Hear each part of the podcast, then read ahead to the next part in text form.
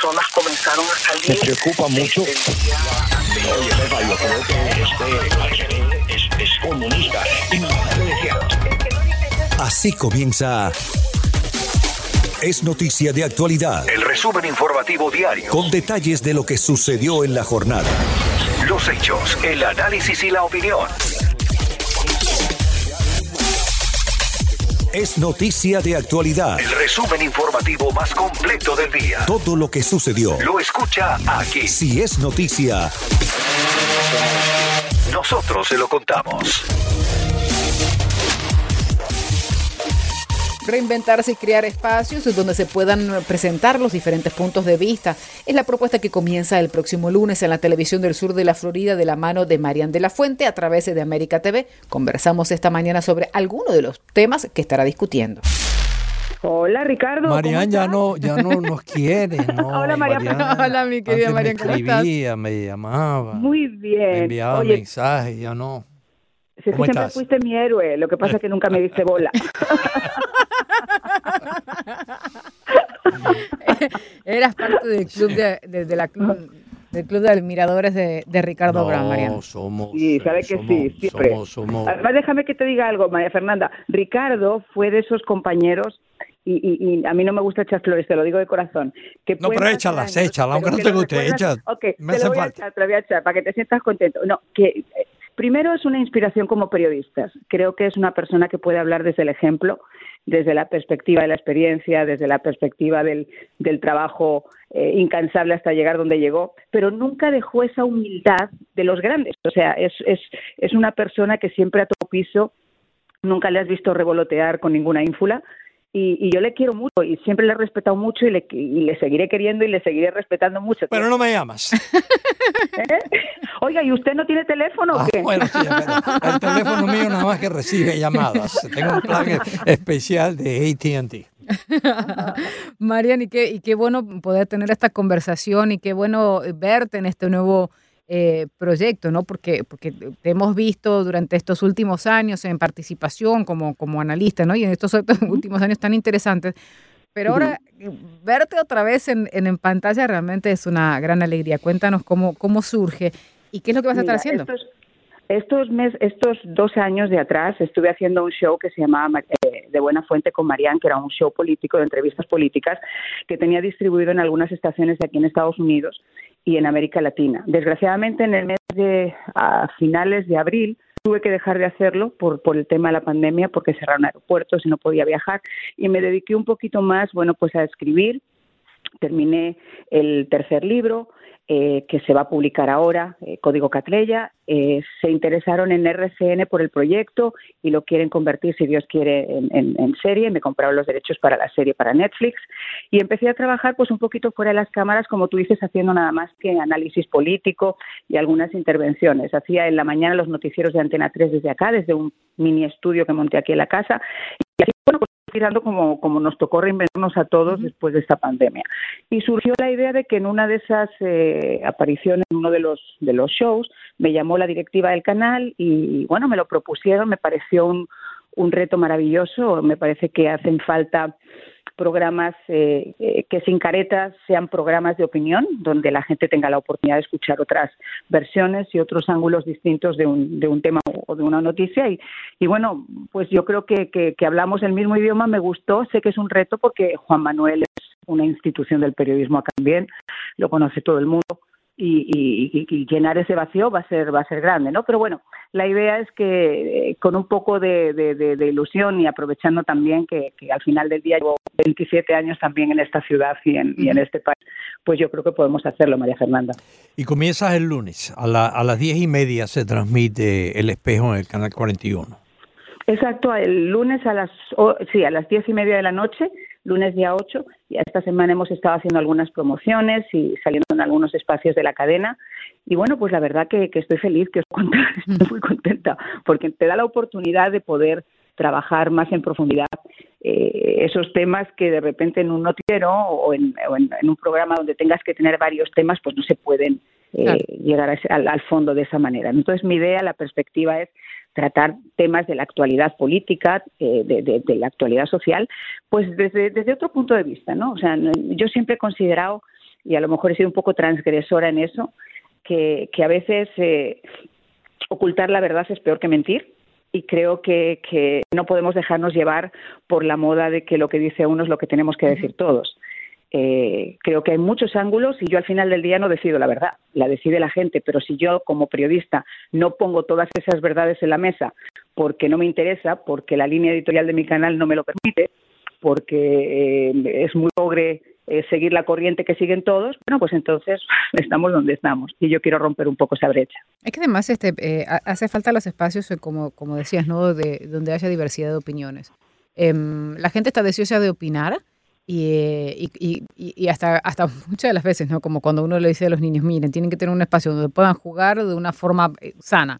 Y creo que eso uh -huh. es lo que hace falta hoy en día, ¿no? En, en, en la televisión, eh, principalmente porque nos damos cuenta, ¿no? Que la gente eh, quiere participar, la gente quiere escuchar la, la, las diferentes opiniones y como tú decías, no mantener solamente una línea y que se diga lo que está diciendo todo el mundo, sino que uh -huh. puedan enfrentarse las, los diferentes puntos de vista, que, que así en definitiva no tiene que ser la sociedad. Efectivamente, y además hay otra cosa. Una cosa es la información y otra cosa es la opinión. Lo que no está bien es cuando se mezclan las dos cosas. Uh -huh. Cuando tú estás haciendo editoriales y los estás sirviendo como si fuera información, donde tú te conviertes en activista de una causa y te olvidas de lo más importante que es ser periodista. Y yo creo que, bueno, eh, todos tenemos ojos, tenemos, tenemos oídos y nos hemos podido dar cuenta cómo desgraciadamente de un tiempo a esta parte nos hemos encontrado con mucho activismo y muy poco periodismo. Yo lo que veo, tú sabes una cosa que a mí me, me, me molesta de la forma en que nos informamos, la forma en que se disemina la, la información, me, me, parece que sí que hay parcialidad. Eh, pero me parece que más que parcialidad hay intolerancia. Y se uh -huh. ven las cosas desde un punto de vista tribalista. ¿no? Yo tengo toda la razón, tú no tienes nada de la razón. Y te voy a cancelar, te voy a excluir. Y yo no creo que eso es saludable. No, eh, claro que no. Eh, además, una, una, cosa que tienes tú, que tiene eh, María Fernanda, a la, algo a lo que aspira cualquier periodista es informarse antes de informar. Y si tú te quieres informar, eh, tienes que estar abierto a, a otros puntos de vista, eh, sin, que te, sin que te vaya a creer un trauma psicológico eh, o, o eh, un Baker Act o, o, algo, o algo así. A mí me parece que ha faltado eso en años recientes. Uh -huh, en, uh -huh. en, Estados Unidos hemos, hemos, hemos, caído en un, en un trivialismo, eh, my way or your highway, le dirían los, los americanos. Así que me, me, yo, yo, veo, yo veo con mucho optimismo este espacio. Que tú Ay, ojalá, mira, pues, ¿sabes qué pasa? Además, que, que, que, que, y ahí tenemos que hacer un alegato, ¿no? En, en torno a los medios y a las redes sociales y todo lo demás. Yo te decía antes que yo no tengo por qué decidir la verdad de nadie, pero sí tengo la obligación moral como periodista de, de, servirla en la mesa. Lo que nosotros no podemos hacer a estas alturas de la película es desinformar informando.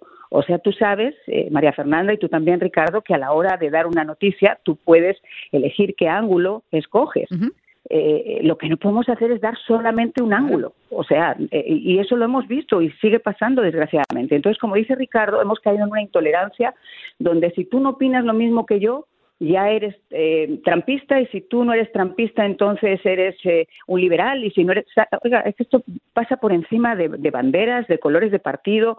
Estamos hablando de un momento muy crítico en, en, en la sociedad y no solamente la de este país en, en, la sociedad mundial donde todo esto está muy por detrás de lo que de, como te decía de un partido o de, o de un candidato. O sea que hay una agenda globalista muy eh, muy fuerte que cuando tienes la oportunidad de leer como decía Ricardo y ves lo que está pasando en el mundo y ves los pasos que se están dando de desacelerar las economías, de querer un mundo sin fronteras, de, eh, de, querer un mundo sin policía, de, sumir a las sociedades con este tipo de, guerras sociales que llevan a un debilitamiento de la democracia.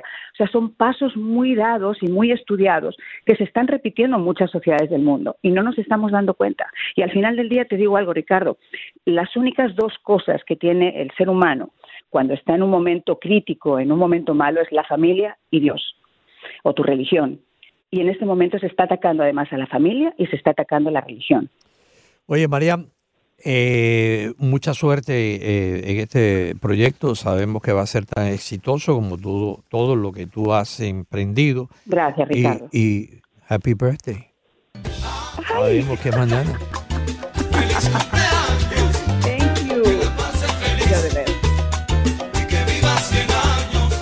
Oye, chévere eh, eh, conversar contigo y te vemos el lunes 10 y media, canal 41 de Miami, El Espejo, ahora con Marian de la Fuente. Muchas gracias a los dos. Un Fuerte besito. abrazo. Fuerte abrazo. Chao. Muy buenos días, queridos amigos. Feliz comienzo de jornada. Así estamos arrancando en la mañana del día de hoy. Una mañana fría aquí en el sur de la Florida. Más noticias. Simplemente no se utiliza un equipo SWAT para todos los allanamientos del FBI. Esa, esa es la pregunta. Si se necesita una revisión del protocolo, porque al final terminaron agentes expuestos. Más información. podemos terminar con una cepa de Jayalía, porque yo veo que hay cepa de Australia, hay cepa de Brasil, hay cepa de Sudáfrica. Me imagino que tiene que haber una cepa americana, pues este virus se acomoda a las condiciones climatológicas. Correctamente, Roberto. Mira, ya hay cepa americana. Eh, mira, el virus no le interesa matar al humano, no le interesa matar al host, él le interesa sobrevivir. Y por supuesto, su participación. Carlos, buenas tardes. ¿Qué va a cantar? A ver. Contigo aprendí que puedo irme mañana mismo de este mundo.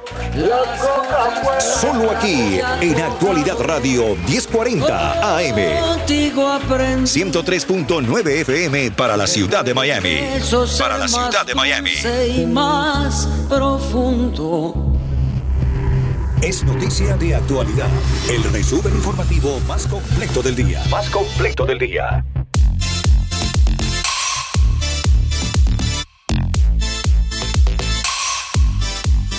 Los legisladores siguen reunidos en Tallahassee. Hay varias iniciativas que se han estado proponiendo. Algunas ah, parece que van a tener dificultades para los residentes del sur de la Florida. Y la senadora Anet Tadeo estuvo conversando con nosotros y hablamos de todos estos temas. También lo que ha estado pasando con las vacunas y con una iniciativa que estuvo promoviendo el gobernador Ron DeSantis ah, esta semana.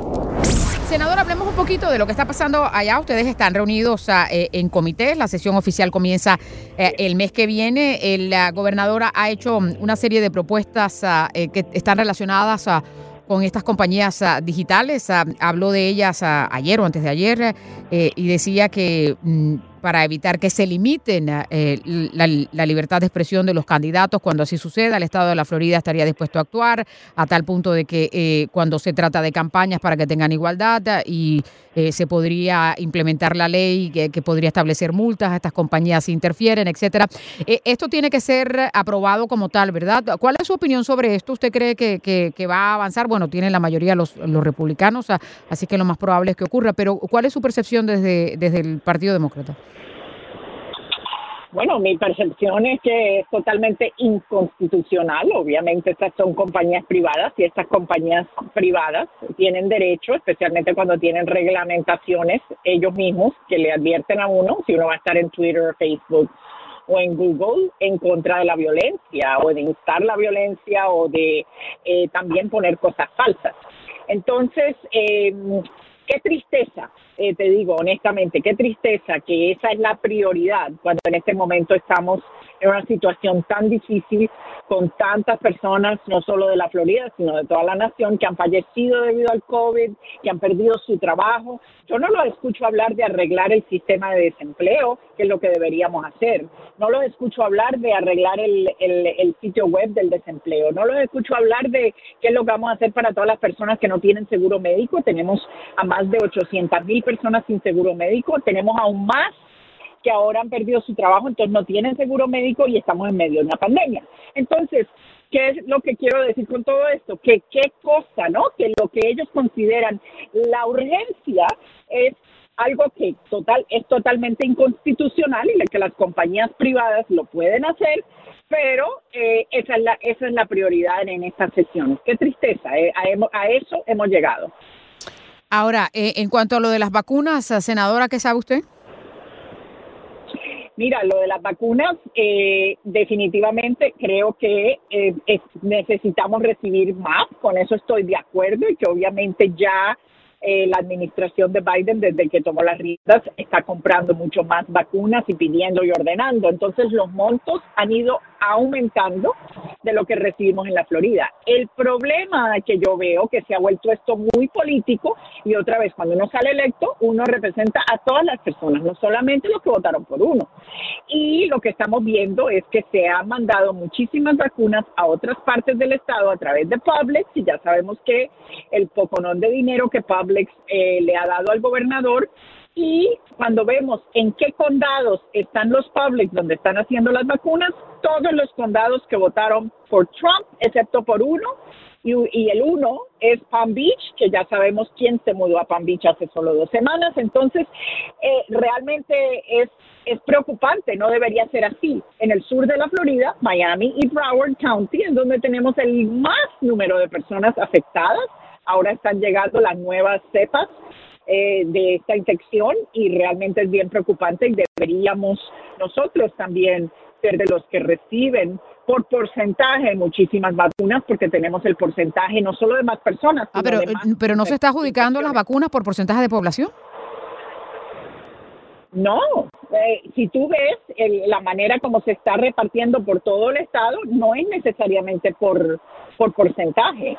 Entonces, eh, nosotros en el sur de la Florida podríamos estar vacunando mucho más gente y otra vez, donde está peor el, el, el, problema de COVID es en el sur de la Florida, en, especialmente en Broward y en Miami-Dade. Y nosotros no tenemos ni un public, solo tenemos el, el Jackson Memorial eh, tenemos las, las iglesias eh, de aquí y allí que se escogen al, azar, no, no se escogen al azar, realmente se escogen por quien tiene amigos en, en la gobernación y también eh, obviamente el, el lugar estatal que es el ya sea el Marlins o el otro estadio en, en um, en Miami Gardens. Pero la verdad es que aquí uno como, como residente está como un poco confundido porque aquí puestos de vacunación eh, no, hay suficientes, lo que no hay es vacunas o es que o es que no hay suficiente eh, o se está eh, o sea, aquí aquí quién tiene la razón?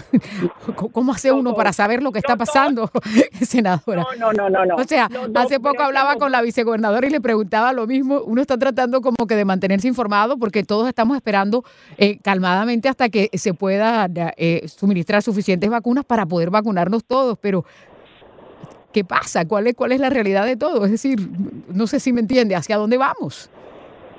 Bueno, si tú, eh, me imagino que si tú abres las líneas, vas a escuchar lo que yo escucho en mi oficina de la gente llamando que no pueden conseguir cita. Que después de que formamos el grito en el cielo, por fin empezaron a poner un número de teléfono y esto no es solamente crítica a nivel estatal, crítica a nivel local también. Por fin ya se puso un número de teléfono, pero sin embargo el número de teléfono solo funciona cuando tienen vacuna. Eh, fuera de eso, o sea, hay mucha gente que está en espera, en espera y en espera, en espera por, para lo de la vacuna. No ha sido nada fácil. Fuera de eso, las colas en algunos de estos lugares, no en Jackson, el Jackson está haciendo una buenísima labor, pero las colas en algunos de estos lugares, como en, como en el estadio en Miami Garden, son de horas y horas y horas. Y estas personas son de tercera edad, así que eh, bien preocupante y no tienen un baño a donde ir. Entonces no es nada fácil lo que estamos pidiéndole a estas personas que hagan, a pesar de que tienen cita, ojo. Entonces por eso yo digo, o sea, eh, tuvimos todos 11 meses desde que esto empezó para planear lo de las vacunas y hasta ahora nos pusimos a pensar en un número de teléfono, un sitio web para que la gente se inscriba. Hasta ahora es que uno dice, cuando un huracán viene, imagínate si no nos preparábamos. O sea, eso es lo que yo estoy diciendo, que hay que hay que prepararse, hay que saber que esto venía, ya sabíamos que esto venía, pero bueno, el hecho es que necesitamos las dos cosas, otra vez a tu punto, necesitamos más vacunas y más lugares. A mí me parece que me encantaría que en Miami-Dade se abran otros lugares, obviamente si son los publics está bien, si son eh, Winn-Dixie, Walmart, lo que sea eh, pero si abren y si no hay más vacunas, es que esa es la parte que, que uno no, o sea, yo entiendo, eh, están diciendo que a través de las iglesias, a que se va a abrir más, claro, pero y, y, si no hay más vacunas, ¿a uno de qué le sirve que abran si no va a haber vacunas? Porque uno se mete en las páginas y le digo porque uno, yo hago la tarea, yo digo, que voy a ver qué dice eh, esta página, y dice que todavía no hay vacunas, o sea, la otra dice todavía no hay vacunas, o sea, es como que planificación a futuro para cuando nos lleguen las dosis. Exacto, y lo que yo, la razón que dije que las dos cosas, y te digo, Yoli, uno de los problemas es que las personas están eh, tomándose muchísimo tiempo para tratar de conseguir una cita. La mayoría de personas eh, de eh, recursos más bajos están trabajando y no pueden quedarse todo el día enfrente de una computadora tratando de probar dónde van a conseguir una cita. Muy bien. Pero yo espero. Claro, hay- hay que esperar, hay que esperar, no tenemos otra opción. Claro que sí. Paciencia. Claro que sí. Senadora, muchas gracias por estar con nosotros. Gracias a ti, Yoli, y a tu radio escuchas. Hasta luego. Felicidades. Igual para usted. Es la senadora Nectadeo con nosotros aquí está. Es noticia de actualidad. Toda la información que debes conocer.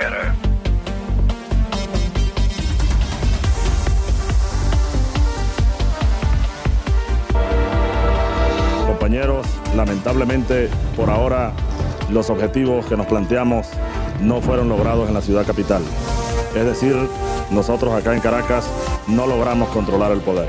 Ustedes lo hicieron muy bien por allá, pero ya es tiempo de evitar más derramamiento de sangre, ya es tiempo de reflexionar y vendrán nuevas situaciones y el país tiene que enrumbarse definitivamente hacia un destino mejor.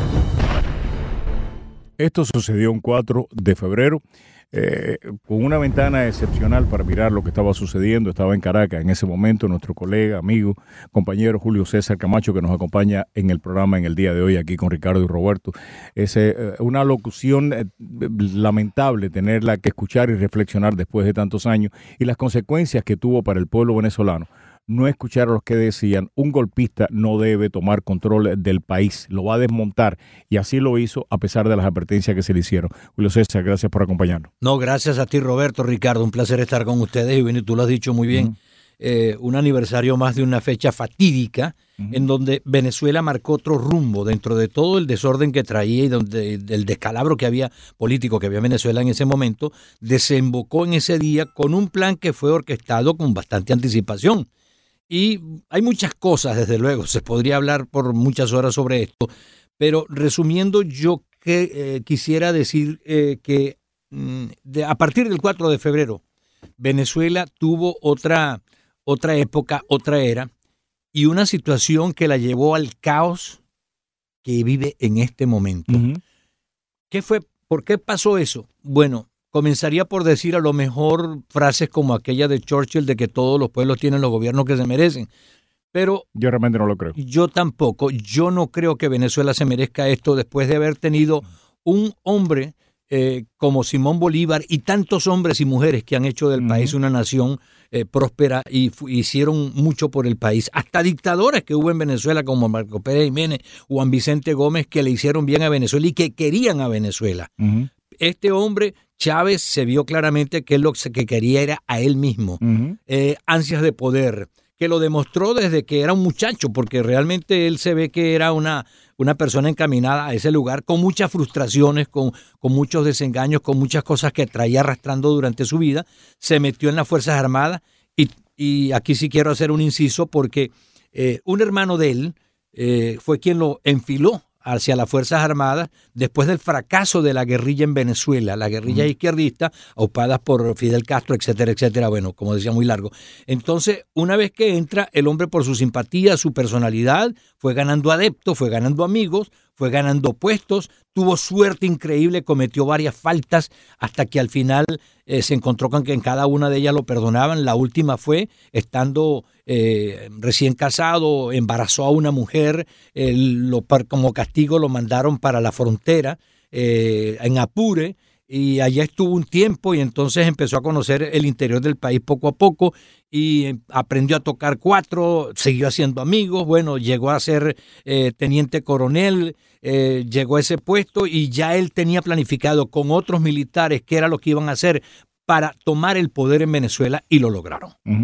Lo triste es que después que lo mm, que no tiene éxito con su con su empeño, lo derrotan el 4 de febrero, lo llevan preso, no lo inhabilitan políticamente. O sea, nadie se imaginó que él estaba buscando el puesto más alto del país para hacer lo que él quería, pero no solamente eso, él sabía que solo no lo podía hacer. Se encontró en Fidel Castro un gran aliado a En quien él admiraba. en, en Caldera, otro gran aliado. Sí, no, al Caldera es padrino de él. De hecho, eh, O sea, no, Calde- se, no se puede hablar de Chávez sin hablar de Caldera. Ah, no, no, no. eh, obviamente, Caldera fue el gran culpable porque él, ya como hombre que tenía una visión política muy clara, él tendría, tenía que saber que este hombre eventualmente le iba a seguir siendo, haciendo daño al país. Entonces lo deja en libertad y a partir de allí, bueno, comienza la carrera de Chávez con un país que venía ya con una debacle política tremenda. Acción Democrática, el Partido Social Cristiano Copey totalmente destrozados. En Acción Democrática se estaban comiendo entre ellos mismos. Eh, Alfaro Cero que quería ser presidente, el otro que quería ser presidente. Eh, descalificaron a los líderes, eh, que, a otros líderes que había en el Partido de Acción Democrática. En Copey, Copey lo destroza su fundador, su padre, Rafael Caldera acabó con ese partido y al final de cuentas los dos partidos grandes de Venezuela, Acción Democrática CUPEI, que, que eran la fuerza política más grande del país, totalmente desmantelada y además el país en bancarrota, en problemas, con deudas, poca producción. eh, bueno, y cuando pasa eso, entonces le dejan el camino abierto a una situación como la que se presentó con Chávez. Eh, Caldera funda el famoso chiripero con chiriperos, eh, vamos a decir, minuncias de otros partidos que se sumaron a él y con un 18% de votantes llega a la presidencia. Entonces, toma la presidencia y era el último alerta que le daba el pueblo de Venezuela a los políticos. Señores, si no arreglan esto, no se no componen, eh, aquí vamos a votar por cualquier loco que se atraviese. Pareciera que fuera la- lo que tenían en mente los venezolanos en esa época. Pero eso fue lo que ocurrió. Llegó Chávez al poder y antes de llegar al poder ya tenía el plan completo. Ya desde La Habana le habían dicho lo que había que hacer. eh. Acaba con la constitución, cambia las leyes de Venezuela, toma el poder judicial, toma la PDVSA, toma todo lo que... O sea, agarraron todo el poder, transformaron la constitución y después de eso comenzó esas dos décadas que hasta un poquito más de dos, hasta el día de hoy han hecho de Venezuela la desgracia que es, un país que ha visto a millones de venezolanos emigrar porque los que están gobernando con el fulano, la fulana consigna del socialismo del siglo XXI, lo que han hecho es destrozar más a Venezuela. Pero realmente a partir de la época de Chávez fue el final de una época, de una etapa de Venezuela que no tuvo líderes, que no tuvo gente que supiera dirigir al país, gente que quisiera el país, y hasta la fecha de hoy, todavía en Venezuela, sigue el país dividido, incluso dentro de la misma oposición. Ese es a grandes rasgos lo que le puedo decir. Gracias, Julio César. Gracias, gracias.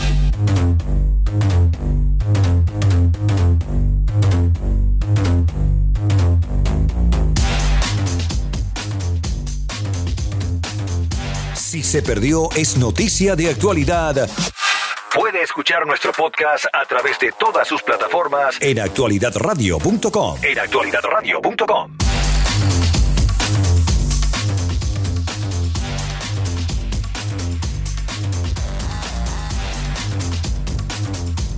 Es noticia de actualidad.